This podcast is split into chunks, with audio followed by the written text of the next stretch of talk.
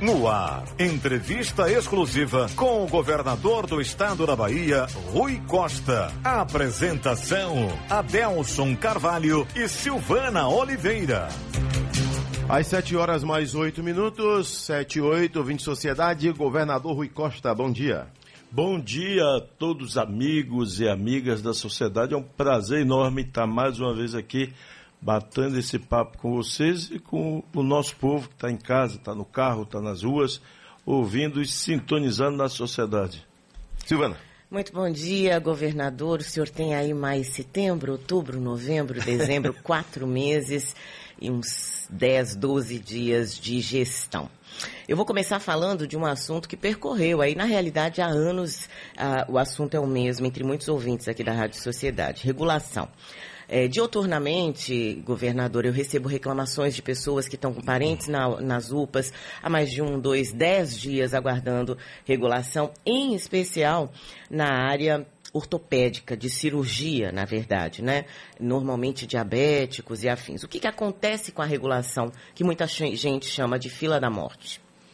Olha, é, no ano eleitoral esse tema normalmente ganha mais relevância porque é, muitos dos políticos que não fizeram quando tiveram oportunidade escolhe esse único tema. Como eles não podem mostrar as imagens que existiam quando eles governavam é, do antigo HGE ou de outras unidades com aquelas imagens horrorosas, é, porque nós temos nesse momento o maior investimento da história da Bahia em saúde pública, são 22 hospitais, sejam novos ou que foram duplicados, triplicados ou quadruplicados, como é o caso multiplicado por quatro do Hospital de Jiquié.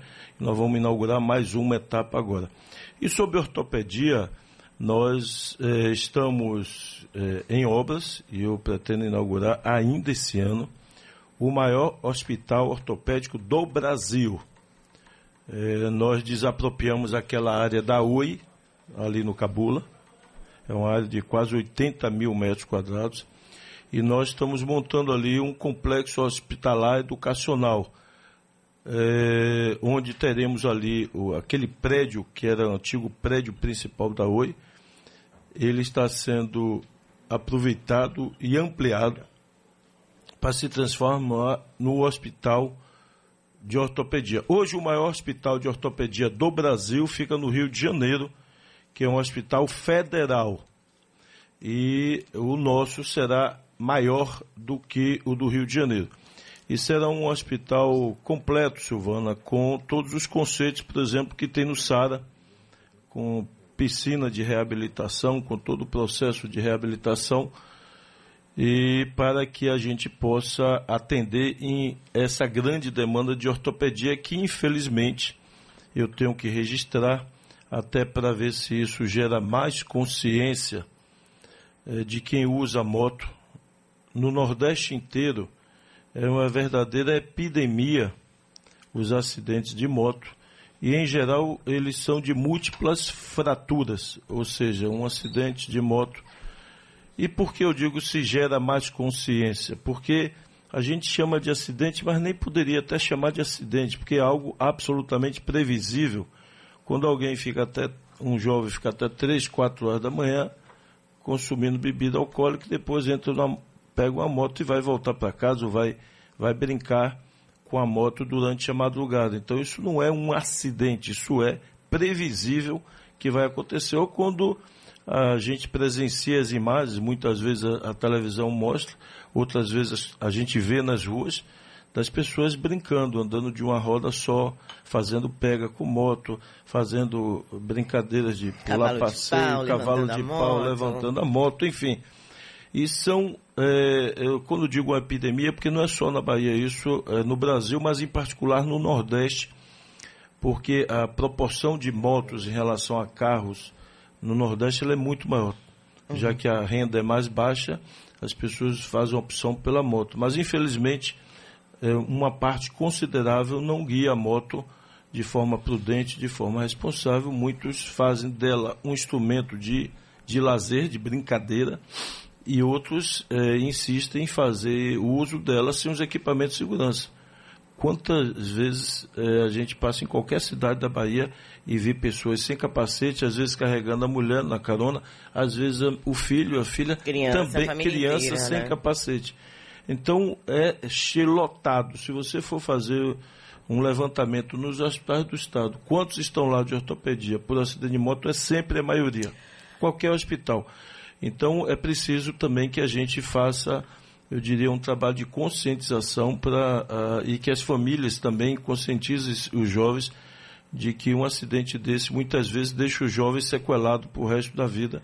Mas, governador... Ou quando não leva à morte. Então nós vamos, como eu disse, inaugurar. Outra, alterna... Outra solução, Silvana, que nós estamos eh, fazendo agora é contratando hospitais municipais que muitas vezes têm baixa resolução ou não fazem procedimentos cirúrgicos, é, para eles funcionarem como hospitais satélites. Vou dar um exemplo. Conquista. Nós temos ali duas cidades muito próximas à Conquista, Barra do Choça e Belo Campo, cujos hospitais têm baixa resolutividade.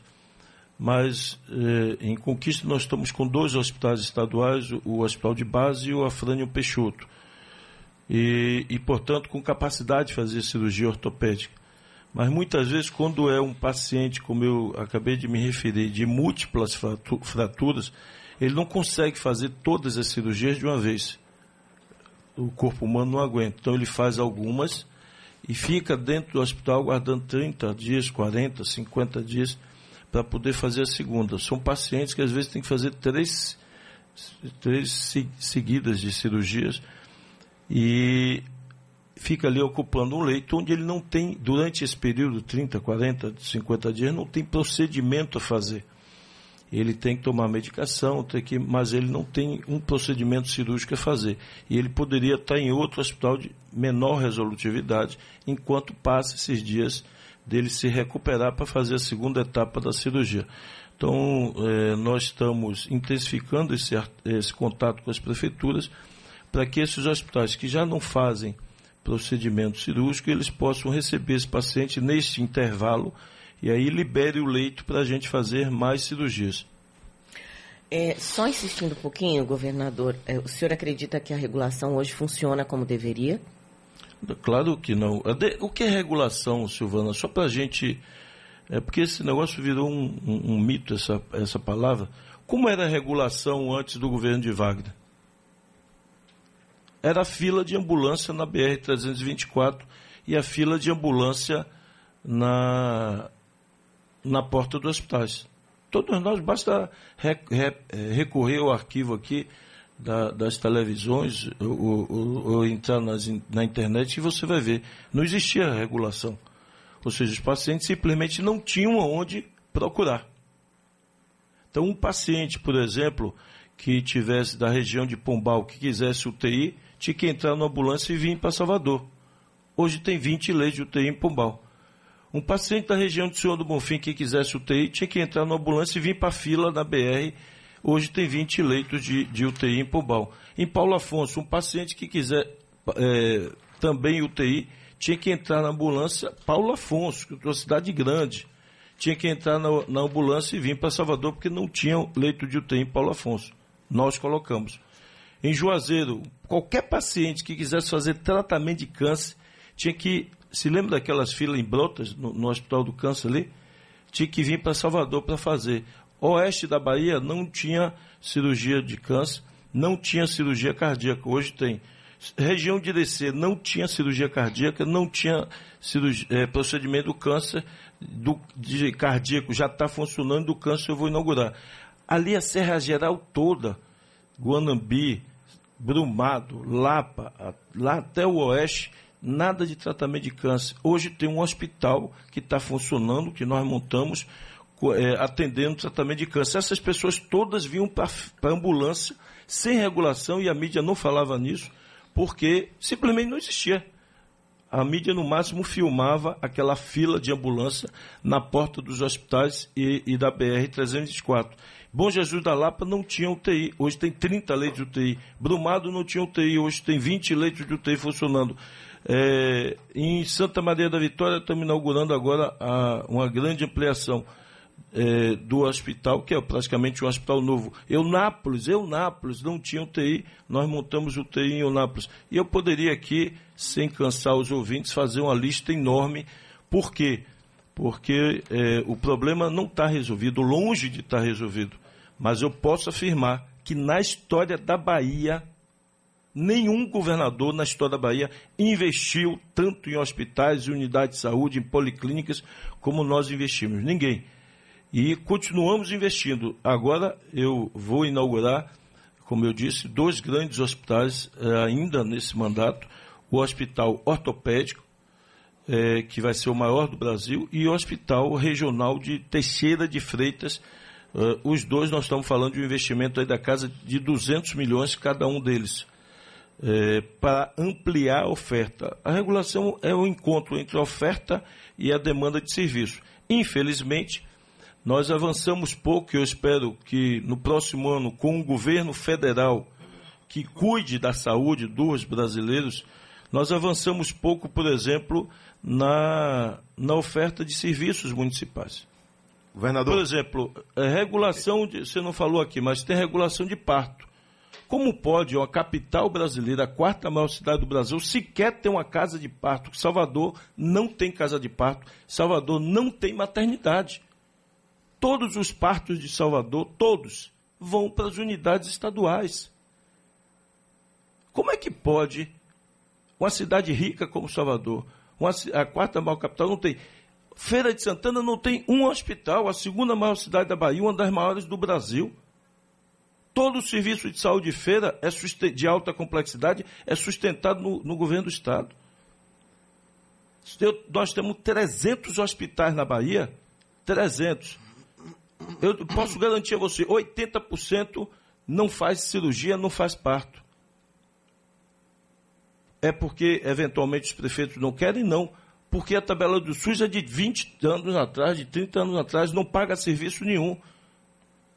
E, por, e portanto, o prefeito mantém ali o básico, que é enfermeiro, um médico de plantão, com soro, e, e baixíssima resolução. Então, nós temos hospitais de 50 leitos, 60 leitos, que não fazem sequer parto, que não imobiliza um dedo é, que precisa de gesso. Então, é, é, preciso reorganizar. A Bahia é um dos estados do Brasil que tem mais hospitais. Você sabia disso, Silvano? É um dos é, que tem mais hospitais municipais do Brasil. Só que são hospitais que, infelizmente, é de, são de baixíssima resolução ou nenhuma. Não fazem, a boa parte não faz nem parto, não faz cirurgia alguma e, portanto, toda, toda a demanda é só. É, e, esse, e esses hospitais consomem recursos do SUS. Agora mesmo, é, o, o município de Coité, de Conceição do Coité, brigou, brigou que queria saúde plena. O que é saúde plena? É o dinheiro do município não passar pelo Estado direto para o município. O que é que ele fez de início, quando saiu a plena? Ele descredenciou o hospital português que fazia a gestão do hospital e está lá com o hospital dele praticamente sem funcionar. E o outro hospital que é filantrópico, ele está também cortando dinheiro e o hospital português anunciou que vai sair de construção do Coité e vai fechar a unidade de filantropia. Então, é, eu, é o que eu muitas vezes eu digo na região. Tem uma região aqui na Bahia que eu reuni com os prefeitos, tem 20 hospitais. Juntos eles consomem 9 milhões por mês eu digo, 9 milhões por mês eu bancava no mínimo dois grandes hospitais regionais para fazer tudo. E esses 20 praticamente não fazem nada. Nem parto, nem cirurgia. Então, é, nós precisamos que nacionalmente a gente reorganize isso para, de fato, o governo federal passar a, a, fazer com que essas unidades de saúde possam voltar a funcionar com um financiamento adequado, porque hoje os, os estaduais funcionam porque nós bancamos com recurso estadual. Governador, ontem eu estava olhando alguns sites e a gente nem tinha ainda marcado a entrevista com o senhor, era muito cedo ainda, acho que umas 4 horas da tarde, quando eu saí do balanço geral.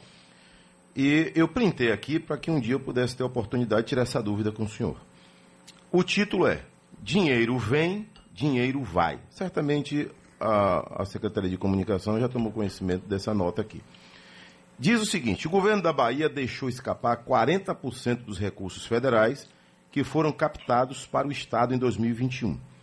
A gestão estadual devolveu ao governo federal 78 milhões e 800 mil do total de 193 milhões que estavam à disposição do Estado. Na avaliação dos auditores do TCE, diz a nota, o executivo vem demonstrando de maneira reiterada ineficiência no aproveitamento dos recursos captados, uma vez que valores significativos têm sido devolvidos, diz a nota que segue ainda aqui. Mas esse é o trecho que mais chamou a atenção, governador. Olha, é, muita gente gosta de escrever e falar bobagem. É, esse recurso, é, ou esses recursos, são muitas vezes devolvidos porque nós desistimos do financiamento do governo federal para poder conseguir executar a obra. Porque, caso contrário, a gente ficaria hoje com um monte de obra paralisada na Bahia.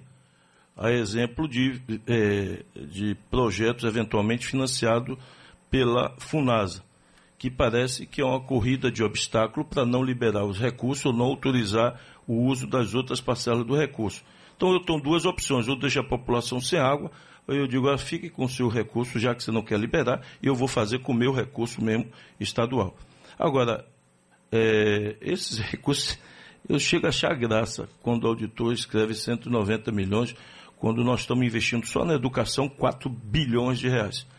Quando eu investi é, na saúde, só no, nos últimos dois anos, mais de 5 bilhões de reais em novas unidades de saúde, em financiamento de saúde. Em estrada, eu estava ontem na região lá de Serra do Ramalho, só naquela região, um bilhão de investimento em estrada, só naquela região. Então, é, me parece que as pessoas resolvem mais fazer militância do que é, fazer coisa séria.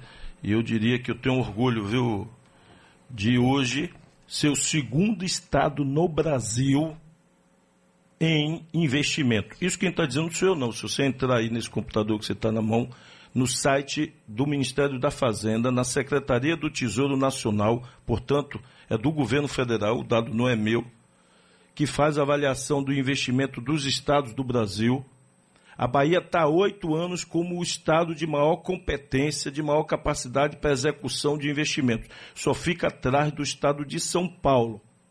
Então, eu acho que esse dado fala por si mesmo, ou seja, Minas Gerais arrecada quase quatro vezes o valor da Bahia e a Bahia investiu oito anos seguidos mais do que Minas. Rio de Janeiro arrecada o dobro do estado da Bahia. A Bahia, oito anos seguidos, investindo muito mais que o Rio de Janeiro. Santa Catarina arrecada mais, Paraná arrecada mais, Rio Grande do Sul arrecada mais e a Bahia está na frente de todos eles. Então eu prefiro ficar com os dados ao invés de ficar com a retórica é, de alguns. Ou seja, os dados falam por si, os dados não são meus, repito, para dar autenticidade aos dados. Basta entrar no site do Ministério da Fazenda, na Secretaria do Tesouro Nacional, que você vai ver o ranking dos estados em volume de investimento. E só garante esse investimento quem tem capacidade de execução, quem tem eficiência na execução dos recursos. Infelizmente, a quase totalidade desses recursos do meu período foi com, governo, foi com recurso do governo estadual. Por exemplo, o Água para Todos. O Wagner criou Água para Todos. Até o dia de hoje, nós já investimos mais de 12 bilhões de reais no programa Água para Todos. Isso mesmo que você ouviu, não foi engano, não. Mais de 12 bi em água, esgoto, barragens, adutoras. No governo de Wagner, a maior parte desse recurso era do governo federal. No meu governo, inverteu. Wagner era 70% recurso federal, do Água para Todos. No meu governo, praticamente é 90%. A única coisa que eu tive foi o restinho que sobrou de Dilma que eu executei. Eles não fizeram um convênio novo, um contrato novo. Há risco Nem de Temer... desabastecimento? Não, de jeito nenhum. Nós estamos investindo, por exemplo, aqui na região, é... na Bahia inteira, um investimento grande por exemplo, Feira de Santana, que é o segundo maior sistema, nós estamos construindo uma enorme nova estação de tratamento, fazendo uma adutora enorme, grande. Construímos muitos reservatórios em Feira de Santana. Só em Feira, a Embase investiu 700 milhões de reais. Só em Feira de Santana, em água e esgoto.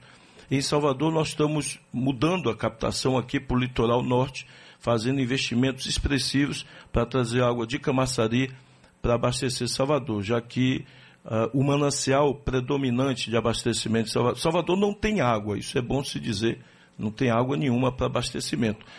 Toda a água de Salvador vem de outro município, no caso, a maior parte vem de Feira de Santana, da barragem Pedra do Cavalo mas nós mudamos uh, a prioridade de tomada de água e passamos a, a, buscar água aqui no litoral norte, na cidade de Camaçari, para trazer água para uh, Salvador e nós estamos fazendo um grande investimento em adutora para poder garantir esse abastecimento, então zero risco de, de crise hídrica. Ao contrário, nós estamos construindo nesse momento barragens, como a barragem de Vitória da Conquista, do Catolé, que é um sonho de conquista. Conquista não tem água, é a quarta maior cidade da Bahia, é a terceira né, maior cidade, Salvador, Feira e Conquista, terceira maior cidade, e não tem água. E nós estamos fazendo um investimento lá de quase 200 milhões de reais. E eu tive recentemente visitando ela, é, e essa obra vai dar redenção, vai salvar Conquista da falta de água, assim como estamos fazendo uma barragem também lá em Ceabra, é, a barragem de Baraunas e vamos iniciar agora a licitação de uma outra barragem importante no Vale do Paramirim, a barragem do Rio da Caixa. E mandando um abraço aí para a população do Rio do Pires também, que sintonizada na sociedade, além de estar tá fazendo lá no Vale do Paramirim uma adutora chamada Adutora do Zabumbão, é um, investimento de 150 milhões de reais, a obra está em andamento e em breve ela ficará pronta para também resolver o problema de água ali do Vale do Paramirim, que 11 cidades viviam de forma crítica e nós estamos avançando com a obra. E eu me comprometi, porque existe uma barragem lá chamada Zabumbão, e eu me comprometi a fazer a outra barragem, que é a barragem do Rio da Caixa, e nós estamos, já publicamos o edital de licitação e estamos finalizando proje outros projetos, inclusive com licenciamento ambiental de outras barragens para aumentar o volume e a reserva de água no interior, no semiárido do Baiano. Governador, a gente vai para o intervalo rápido e na volta eh, tem dois assuntos que são muito importantes que a gente precisa tratar. O senhor falou aí de um investimento de 4 bilhões em educação. A gente sabe que existe requalificação de infraestrutura, mas sabemos também que educação não se faz só com paredes. E segurança pública, né? A gente está vendo aqui nas redes sociais, as pessoas querem saber da segurança pública, né, Adelson? Verdade. Segurança pública e ontem, o vice-governador João Leão deu uma entrevista numa rádio local e teria dito que a ponte Salvador Itaparica está parada porque o governo Rui não quer tocar. Então já já o senhor pode esclarecer aqui o que disse o vice-governador João Leão. Ficaram perguntas minha, uma pergunta minha e duas de Silvana o vice-governador do estado, numa entrevista a uma rádio local ontem, governador Rui Costa teria dito que a ponte Salvador Itaparica está parada porque o governo Rui não quer tocar. Olha, até recentemente eu vi a entrevista dele aqui na sociedade dizendo que ele é o responsável pela ponte. Então, isso mudou em três meses ou quatro meses, foi? Então, acho que só isso basta para eu responder. Porque aí vocês devem ter gravado aqui a entrevista onde ele se apresentava como coordenador da obra, como responsável pela obra. Então, a ponta parada três meses ou quatro meses, não entendi. Então, as pessoas, eu não sei, as pessoas acham que o povo não raciocina, que o povo não tem memória. Eu fico impressionado com isso, com a capacidade de ser humano de tentar fazer os outros de besta. É um negócio impressionante. É, quatro meses atrás, cinco meses atrás, pega uma entrevista dele aqui, ele se apresentava como responsável coordenador da obra.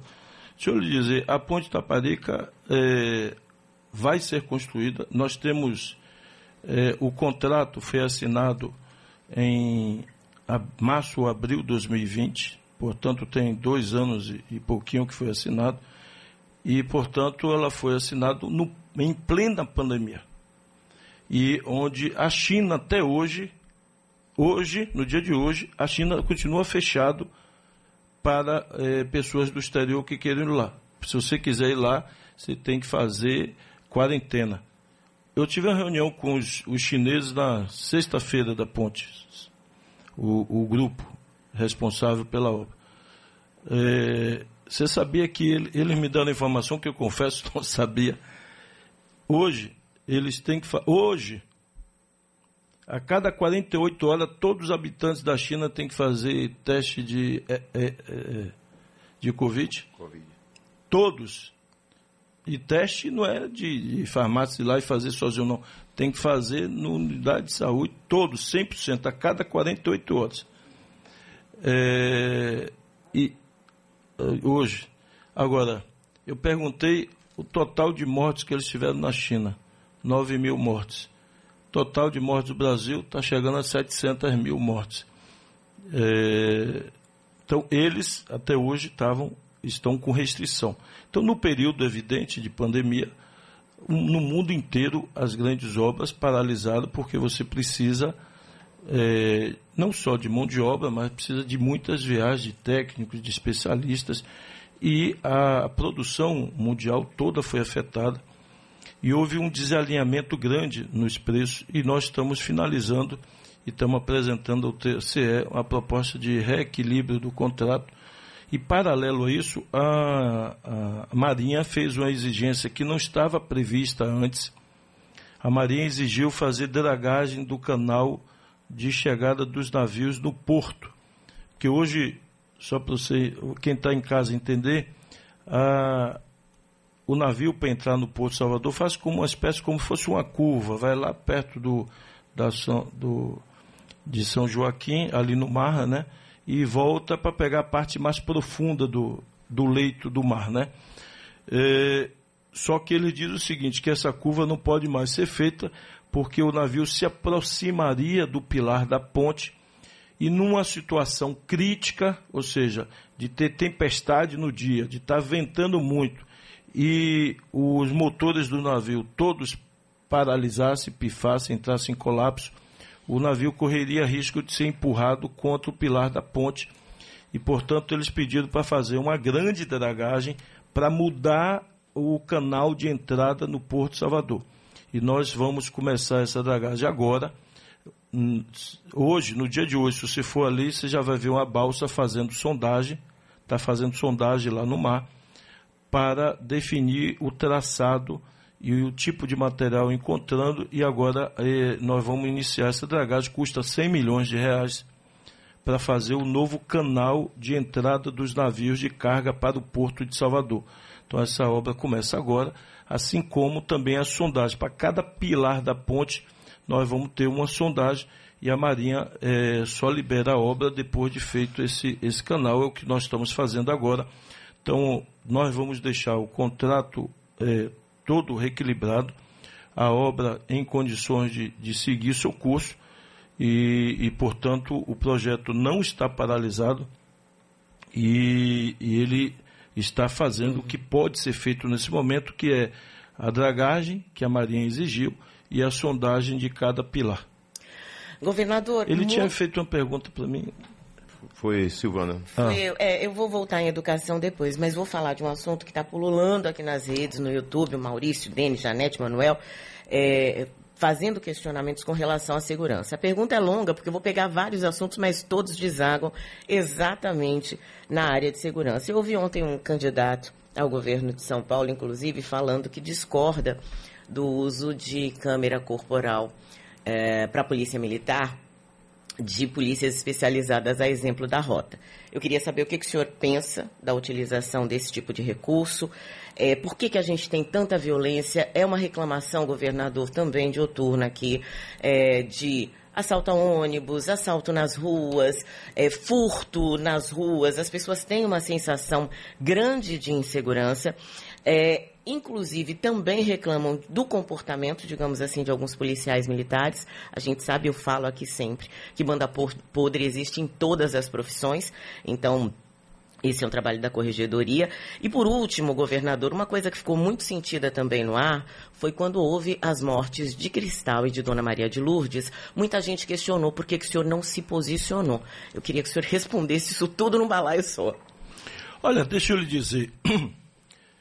É, um governador e um governo, ele tem que colocar prioridades definir prioridades e que se traduz em investimentos. Eu falei da saúde, que é o maior investimento da história da Bahia, e eu desafio qualquer um a vir apresentar aqui em que época da Bahia se investiu mais em saúde. Você perguntou sobre educação, mudou agora para segurança, mas eu já vou responder sobre educação. Eu desafio qualquer um a dizer em qual época da história da Bahia se investiu mais educação do que nós estamos investindo. E na segurança, a mesma coisa. Não conheço governo na história da Bahia que esteja aplicando mais recursos do que nós estamos aplicando na segurança pública. É, eu me lembro muito bem, e basta você que está me ouvindo clicar no Google e ver como era a Polícia Militar em 2006, 2005, 2004, quando a turma de Bolsonaro governava a Bahia. A turma de Bolsonaro, porque é o mesmo grupo. É, eles. É, era policial empurrando viatura, revólver 38, não tinha farda, não tinha veículo, não tinha estrutura nenhuma. Nós é, fizemos, primeiro, a valorização profissional requerida. Um delegado de polícia não ganhava 4 mil reais, ganhava 3 mil e poucos reais. Hoje, os salários dos nossos policiais, se não são os maiores do Brasil, estão entre os cinco maiores do Brasil. É, a Bahia paga mais do que o Rio de Janeiro, que arrecada o dobro. A Bahia paga mais do que Minas. Então a Bahia está entre os cinco maiores salários do Brasil. E era um dos piores. É, no meu governo, nós é, contratamos, na história da Bahia, nunca se colocou tanto contingente na polícia, nunca se colocou tanta gente para dentro como nós colocamos. Só no meu governo se aposentaram 10 mil policiais militares. E continuam na folha de pagamento, porque a gente tem previdência própria, que é deficitária. E nós, além de repor os 10 mil, hoje ao contrário do que muita gente anda falando bobagem, nós temos, somando Polícia Civil, Militar e Bombeiros e Polícia Técnica, nós temos 4 mil a mais do que nós tínhamos em 2006. Portanto, é mentira, desinformação de quem anda dizendo que nós temos menos policiais hoje do que tínhamos eh, no passado.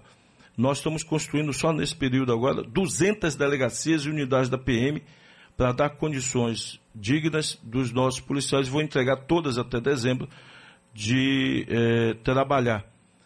É, compramos fuzis, compramos. É, os policiais reclamavam muito do tipo de armamento, arma mais moderna, sofisticada, e é evidente. ao contrário, eu vou lhe mandar também, Silvana, hoje ainda, um, o gráfico de cada tipo de violência na Bahia. Não é verdade que houve um aumento de violência na Bahia e eu vou lhe mandar os, os dados oficiais da Bahia comprovando isso em, em, em vários tipos de, de violência. E a violência é muito concentrada em grandes aglomerados urbanos, onde a miséria assola, a pobreza assola, o desemprego assola. Por exemplo, a região de Guanabi, a cidade de Guanabi. Vou pegar aqui a cidade de Guanabi. Sabe o ano passado inteiro quantos homicídios? Dois a região inteira. Nós temos mais de 100 cidades da Bahia há mais de um ano sem nenhum homicídio. Temos mais cento e poucas com um homicídio, mais cento e tantas com dois homicídios. Então há uma concentração, infelizmente, muito grande. Por exemplo, Salvador, o desemprego aumentou, a pobreza aumentou em função do, do governo federal e em função do, do, do município, por exemplo, quebrou a Constituição Civil com o IPTU nas alturas é, com impostos nas alturas, então isso quebrou a atividade econômica de Salvador, o desemprego aumentou, e é evidente, em qualquer lugar do mundo onde a pobreza aumenta, o desemprego aumenta, o reflexo é imediato na segurança pública. Nós estamos com o maior investimento, Silvana, em tecnologia do país em segurança pública. Aliás, recentemente esteve visitando conosco um dos representantes aí, do governo americano, que cuida dessa questão de segurança E ele esteve visitando o nosso centro de, de tecnologia, centro de comando e controle, e foi apresentado a ele o que nós já estamos fazendo, não é que vai fazer, não. De monitoramento por reconhecimento facial, reconhecimento de placa. E ele me disse: olha, abaixo do, médico, do México, do México para baixo, não tem nenhum lugar fazendo o que vocês estão fazendo aqui. Em 60 dias que nós implantamos o reconhecimento facial, nós prendemos 300 pessoas através do reconhecimento facial. Bandido de São Paulo estava se escondendo em Porto Seguro, estava se escondendo em Nápoles, estava se escondendo em Teixeira, foi identificado pelas câmeras e nós é, prendemos. Então isso está sendo ampliado e a Bahia lidera de longe esse investimento em tecnologia. Sobre câmeras, eu já comecei a falar, nós estamos priorizando priorizamos o monitoramento das ruas, da frente dos hospitais, da frente das escolas, da frente dos bancos. E graças a Deus a gente começou a ter aderência, a ter participação da sociedade, Silvana, só em conquista, um grupo de proprietários de uma determinada região de conquista, proprietários rurais, eles instalaram com recursos dele para integrar nesse sistema, para integrar na inteligência artificial que nós montamos 160 câmaras ou seja, nós botamos lá 180 pelo governo do estado e eles botaram na zona rural, onde eles, onde eles têm propriedades, mais 160. E nós estamos convidando você que é comerciante, que é, é, é da indústria, os industriais de conquista me procuraram e também estão implantando lá. Ou seja, se todo mundo fizer um pouco, nós vamos ter já já um grande monitoramento, porque a Câmara inibe o crime a Câmara possibilita que, é, uma vez o crime ocorrendo, a gente possa ter as imagens e chegar aos autores. É, você vê a, a, a, morte da garota, você se referiu. É, as pessoas, em pouco tempo, poucos dias, a polícia identificou e prendeu as duas autoras que, por sinal, Silvana, já tinham passagens pela polícia. E eu, toda vez que eu venho aqui, eu reitero essa abordagem, porque eu acho que a imprensa é, fala pouco disso. Não é possível, Silvana, cuidar de segurança pública com essa lei no Brasil. Qualquer um que você pegar matando pessoas, você vai ver que 90% deles já foram presos quatro, cinco, seis, sete vezes. É, recentemente causou indignação maior, porque aqui na área de classe média, na Pituba, o criminoso já era a terceira vez que estava sendo preso, com imagens dele assaltando o carro, com revólver na mão. Foi solto na audiência de custódia. A terceira vez. Então, o problema da segurança pública é do policial. De quem é o problema nesse caso? Alguém que é preso com fuzil, com escopeta, com 50 quilos de dinamite para explodir banco, para matar pessoas é solto uma semana, um dia depois, o problema é da polícia ou é do sistema jurídico brasileiro, da lei brasileira? Eu pergunto a você que está me ouvindo: se for na Inglaterra, eu não quero comparar com um país onde não tem lei, onde não tem respeito aos direitos humanos, não. Eu quero comparar com um país desenvolvido. Se fosse na Inglaterra, na Alemanha, na França, essa pessoa estaria solto em, em um dia, dois dias, três dias com fuzil, escopeta, explosivo, eh, com arma que derruba avião. Então, aqui virou um, um, um paraíso, me desculpe, o paraíso dos bandidos. Porque é, a polícia prende e o sistema judicial, eu não quero acusar o juiz, porque em geral os juízes se defendem dizendo eu estou cumprindo a lei, mude a lei que eu vou cumprir a lei. Então, o sistema judicial, vamos chamar assim, é solto. Então, esse é o cotidiano. Você pode os homicídios que vocês relatarem do passado, do, do, futuro, vocês vão ver que as pessoas já foram presas duas, três, tem gente que foi preso dez vezes e está solto e é colocado em liberdade, ou até, você tem, eu vou pegar exemplo, Silvana, é, no passado recente aqui, é, tinha um bandido perigoso que é da região, é de Iquié, e nós levamos ele para o presídio que a gente considera o estadual, vamos dizer assim, que consegue garantir o maior isolamento, é o de Serrinha, que a gente chama presídio de segurança máxima estadual. Pois bem, nós, o, o executivo levou ele para Serrinha. Os crimes em Jiquié foram lá para o chão. praticamente deixaram de existir. Veio a ordem judicial, passaram-se meses, veio a ordem judicial para devolver ele para Jiquié. No mesmo dia que ele chegou em Jiquié, os crimes voltaram a subir de novo. Ah, como é que você faz segurança pública desse jeito? O, o Estado é responsável por manter o preso. Mas uma, é, quem decide em qual presídio ele vai ficar não é o Estado, é a Justiça. Sob a alegação de que a família dele está em Jiquié, e ele tem que ficar próximo da família. É, então não importa quantas pessoas ele mande matar de dentro do presídio, levando o recado dos familiares que vão visitar e leva o recado, leva, o, leva o celular. Nós, no meu governo, nós passamos a fazer é, o que a gente chama de baculejo, vistoria, nos presídios a cada 15 dias, em dias surpresa. E todas as vezes a gente encontra é, celulares que são vendidos é, e colocados dentro do presídio, às vezes por muito dinheiro. É, então não é possível, Silvana, me desculpe, em nenhum estado brasileiro. Hoje eu vi no Espírito Santo uma vereadora que foi raptada. E olha que Espírito Santo é um estado pequeno, muito rico, que arrecada muito mais que a Bahia, pequenininho, não tem o tamanho territorial da Bahia.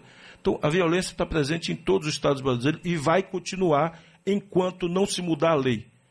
Enquanto bandido tiver vida fácil no Brasil, sair com facilidade. E o Brasil, é, infelizmente, acontece o contrário. Quem é muito pobre, que às vezes roubou alguma coisa para comer, é, ele é fica preso durante muito tempo. Aqueles bandidos, quanto mais perigoso for, quanto mais dinheiro movimentar, mais facilmente sai dos presídios, porque pode pagar bons e grandes escritórios de advocacia que colocam eles em liberdade rapidamente. Governador, a gente tem muito pouco tempo, a gente se alongou aí nesse tema segurança pública, mas eu queria só voltar aqui à educação. Vou pedir para o senhor ser bem sucinto e assertivo, né? O senhor falou desse investimento de 4 bilhões de reais em educação.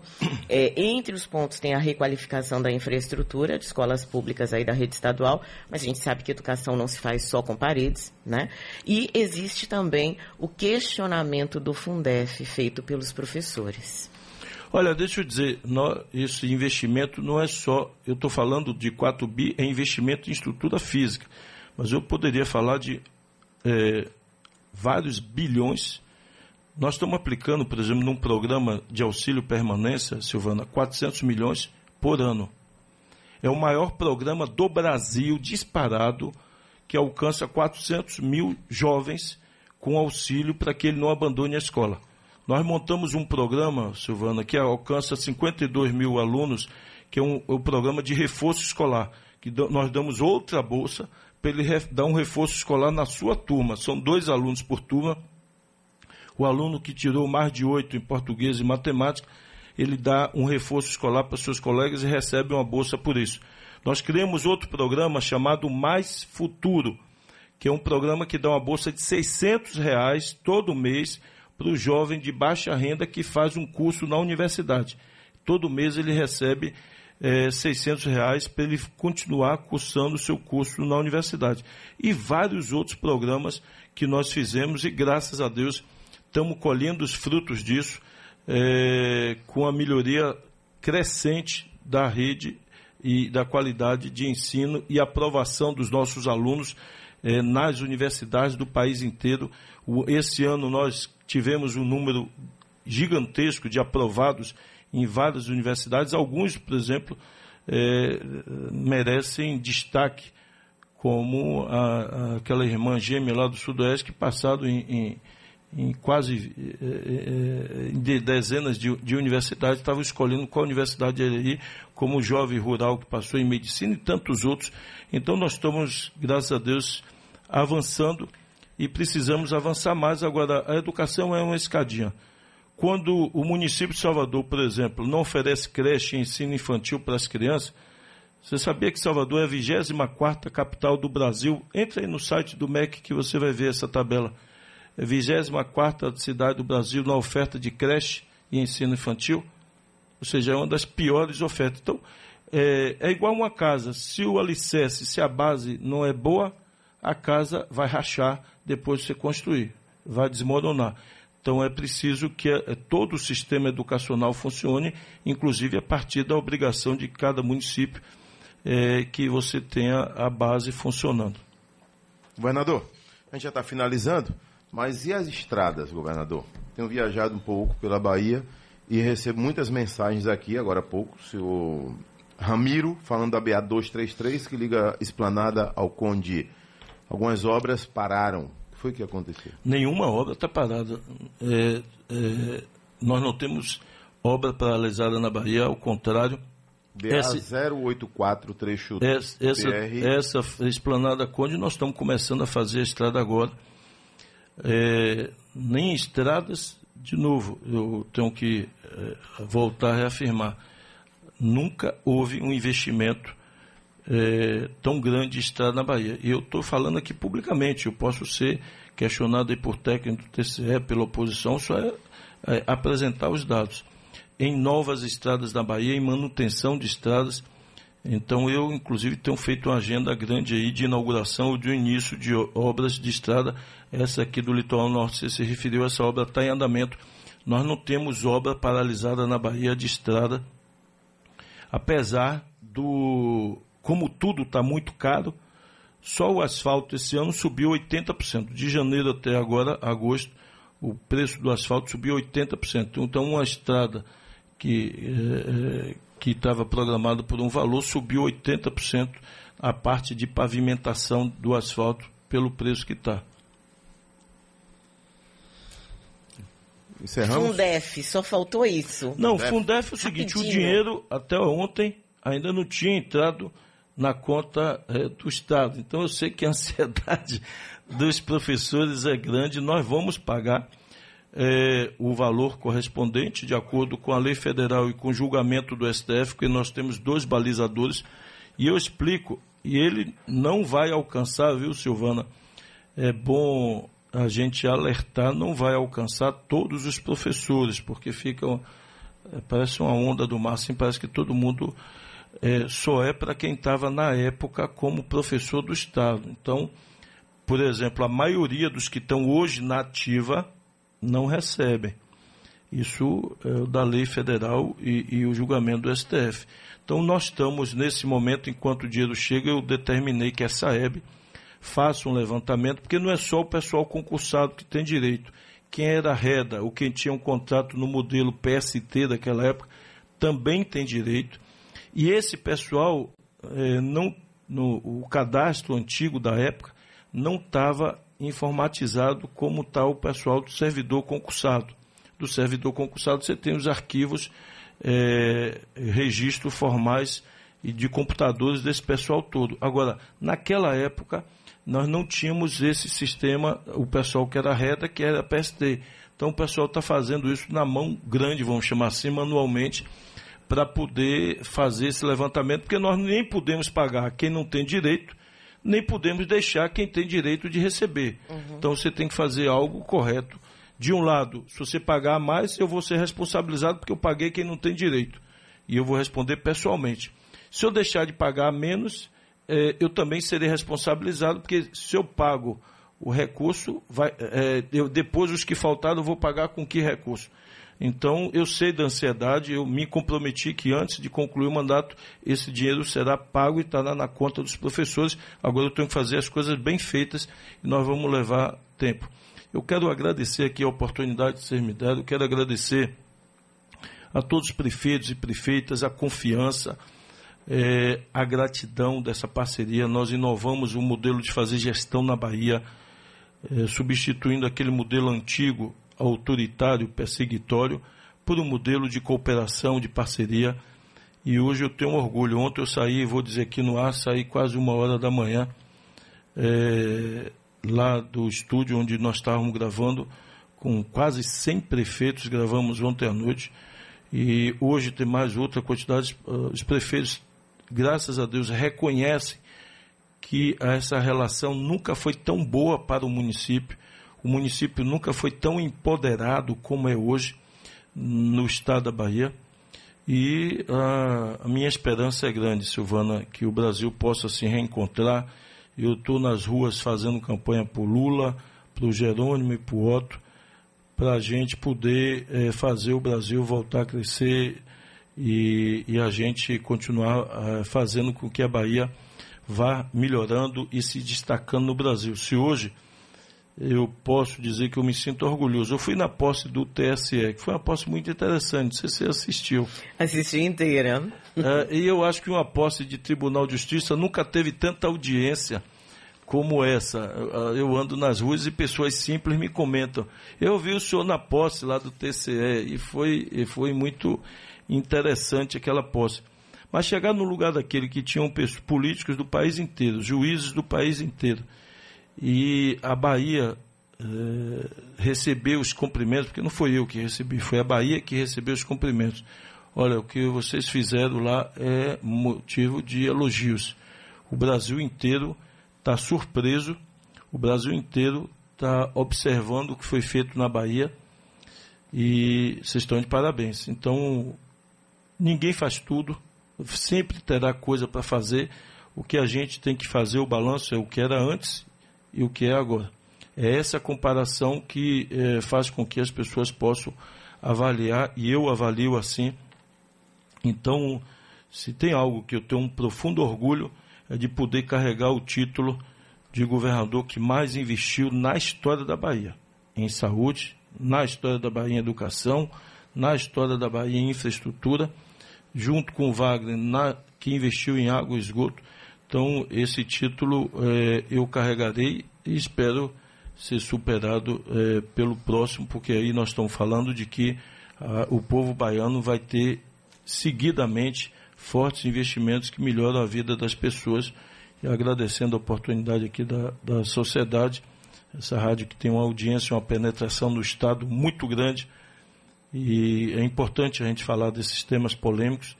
E muitas vezes se criam versões que não correspondem aos fatos e nós temos que esclarecer sempre e tirar as dúvidas das pessoas.